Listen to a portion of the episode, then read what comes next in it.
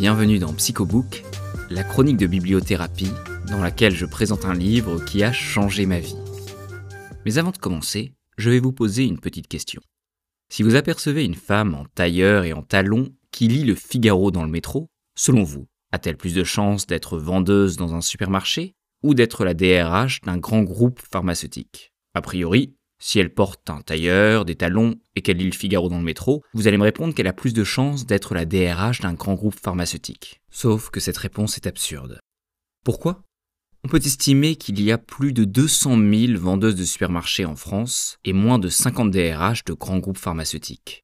Même si les vendeuses de supermarchés portaient très très peu de tailleurs et lisaient très peu le Figaro, leur nombre est tellement important qu'il est beaucoup plus probable que la femme que vous croisiez soit vendeuse dans un supermarché plutôt que DRH. L'erreur que vous venez de faire, et que j'ai faite avant vous, est l'oubli de la fréquence de base.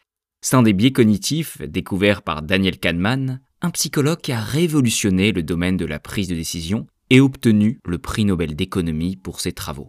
Vous vous dites que l'erreur que vous venez de faire sur la question de l'hôtesse de caisse et de la DRH n'est pas bien grave. Que nenni En lisant les travaux de Kahneman, vous découvrirez que c'est précisément ce biais qui est en partie responsable des mouvements anti-vaccins et des phénomènes complotistes. Car chaque biais cognitif peut nous mener à des décisions absurdes qui auront parfois des impacts catastrophiques sur notre vie.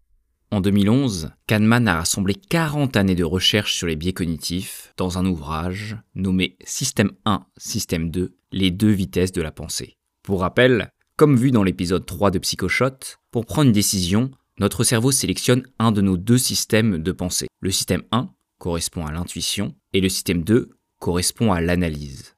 Le système 2 est un mode de décision lent qui repose sur le raisonnement et nécessite un effort cognitif important.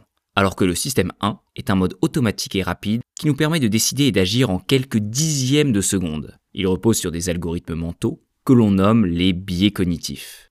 Le livre Système 1, Système 2 est touffu, riche, passionnant, et c'est surtout la Bible des biais cognitifs. Il offre la cartographie des dysfonctionnements de nos prises de décision. Sigmund Freud disait que la science avait infligé deux grandes blessures narcissiques à l'homme. Copernic a montré que la Terre n'est pas au centre de l'univers, que le monde ne tourne pas autour de l'homme, c'est la révolution copernicienne, première blessure narcissique. Darwin a émis la théorie que l'homme est le fruit de l'évolution, que c'est un animal comme les autres et non pas un être élu deuxième blessure narcissique, et Kahneman et ses collègues ont infligé la troisième blessure narcissique. Malgré tout ce que nous croyons, l'homme n'est pas maître de ses décisions.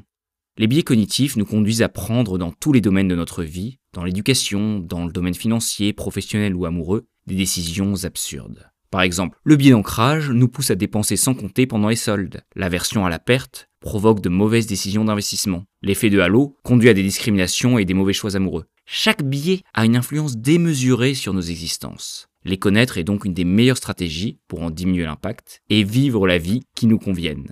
Pour les psychochoteurs prêts à se plonger dans la Bible des biais cognitifs, courez chez votre libraire, achetez Système 1, Système 2, les deux vitesses de la pensée de Daniel Kahneman. Pour les autres, écoutez au minimum l'épisode 3 et l'épisode 6 de Psychoshot qui présentent deux biais cognitifs particulièrement importants.